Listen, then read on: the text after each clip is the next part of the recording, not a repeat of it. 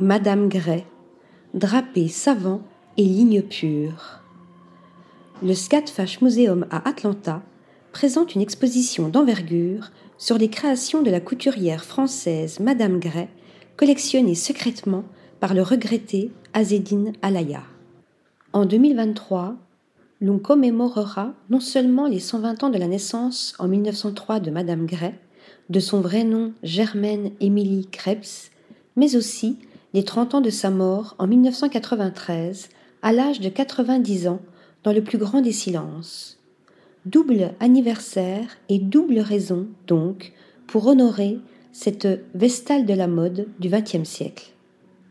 Le Scatfash Museum lui fait une place en lui consacrant la première grande rétrospective de son œuvre aux États-Unis depuis plus d'une décennie, organisée en collaboration avec la Fondation Azedine Alaya et son commissaire Olivier Saillard. The Art of Draping présente ainsi pour la première fois de somptueuses pièces issues des collections secrètes d'Azedine Alaya. Le regretté créateur franco-tunisien était un amoureux de ses créations et partageait avec elle sa passion pour la sculpture des formes. À leur début, tous deux aspiraient à devenir sculpteurs avant d'embrasser leur carrière mémorable dans la haute couture.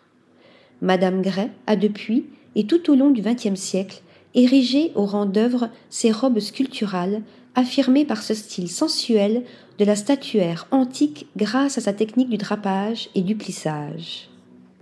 Témoignage d'exigence le Savannah College of Art and Design continue ainsi à se placer à l'épicentre de la mode, de la couture et de la beauté intemporelle via cette exposition qui retrace près de 60 ans de création. Il s'agit ici d'ensembles sur mesure, de robes de soirée, de jour et de cocktails. La sélection démarre à partir des années 1930, lorsqu'elle créait sous le nom d'Alix, rue du Faubourg Saint-Honoré, et se termine pendant la décennie 1980 lorsque ses créations étaient encore adaptées à la vie moderne. La visite se poursuit avec des tirages inédits prêtés par la fondation Azedine Alaya et des images rares de cette grande dame de la couture prises par le photographe Horst P. Horst, dont l'œuvre est également présentée via l'exposition Essence of the Times dans une galerie attenante.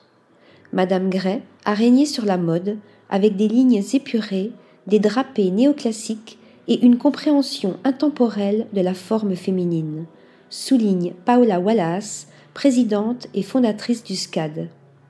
Ces robes respirent l'élégance et la grâce et transportent celles qui les portent, et tous ceux qui ont la chance de les voir, à travers le temps de la Grèce antique à l'avenir de la mode.